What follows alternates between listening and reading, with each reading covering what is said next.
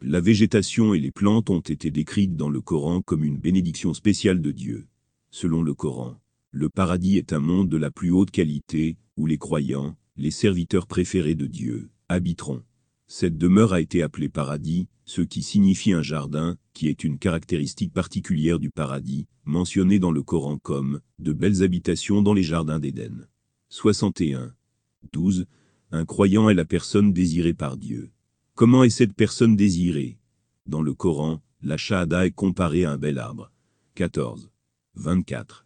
C'est une comparaison très significative. Comme nous le savons tous, l'homme reçoit de l'ombre, des fruits et des fleurs de l'arbre. La vue d'un arbre vert apaise les yeux des gens. Toutes ces qualités devraient être trouvées chez les adorateurs de Dieu. Les êtres humains devraient vivre en société de manière à réconforter tout le monde, à profiter à tout le monde, et à devenir une source de fraîcheur pour tous. Il existe un hadith à cet effet. Le prophète de l'islam, paix et salut d'Allah sur lui, aurait dit dans le sens. Le croyant est comme une plante souple. Lorsque les vents soufflent, elle ne fait pas preuve d'arrogance, au lieu de cela, elle se court d'avant en arrière avec le vent, et lorsque les vents ne soufflent pas, elle se redresse. Il en est exactement de même pour l'adorateur de Dieu. Un vrai croyant vit parmi les gens avec douceur. Il ne fait pas preuve d'arrogance. Sa voix est celle de l'ajustement, et non du choc, et de la confrontation. Il suit le principe de la persuasion, et évite la voie de la violence.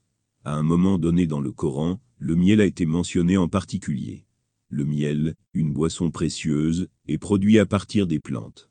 Le Coran nous parle du miel aux vertus curatives pour les êtres humains. 16. 69. Cela indique symboliquement qu'en plus des aliments et des boissons, les plantes ont une autre qualité spéciale, celle d'avoir un effet curatif. C'est un fait que la plupart des médicaments sont produits à partir de plantes.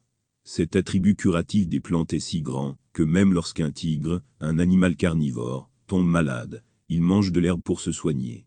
Ainsi, Dieu nous a accordé une double bénédiction sous la forme de plantes.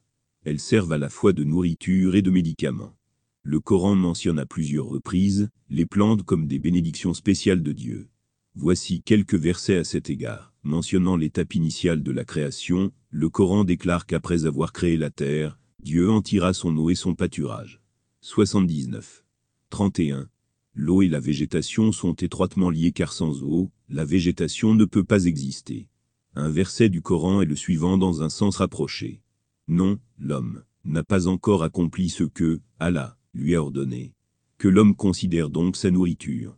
C'est bien nous qui déversons l'eau du ciel, en abondance, puis fendons et creusons la terre pour y faire pousser le grain, la vigne et la luzerne, l'olivier et le palmier, et les jardins luxuriants, et les fruits et les pâturages, en jouissance pour vous, et pour vos bestiaux. 80 de 23 à 32. Cela montre que Dieu a fait de la végétation une nourriture spéciale pour les hommes et les animaux. Grâce à la végétation, le corps humain reçoit toutes ces exigences nécessaires, qui sont essentielles à l'existence biologique. Parallèlement à cela, de tels éléments sont également placés dans la végétation, pour produire une résistance à divers maux.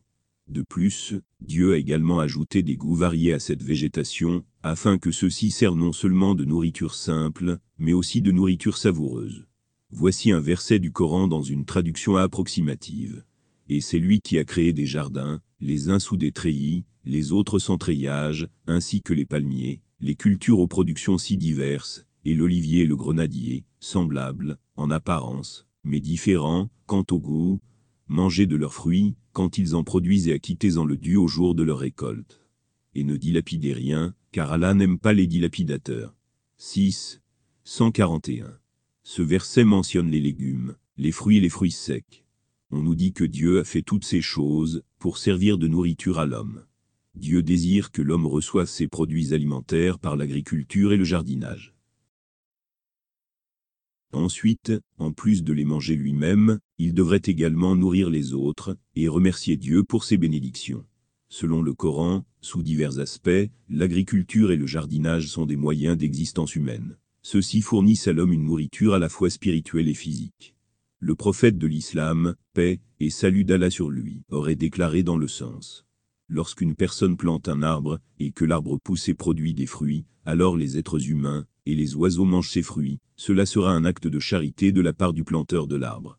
Dans le même ordre d'idées, il existe un autre hadith.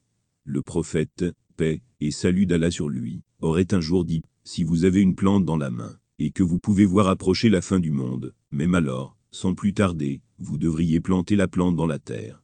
De telles traditions montrent la grande importance accordée à la végétation dans l'islam. De cette façon, l'islam influe l'esprit de l'homme, pour qu'il fasse de la terre une terre verte, verdoyante même s'il a la crainte qu'après sa plantation, un tremblement de terre devait surgir et détruire la terre dans son sillage. C'est l'éducation de la plantation pour le bien de la plantation.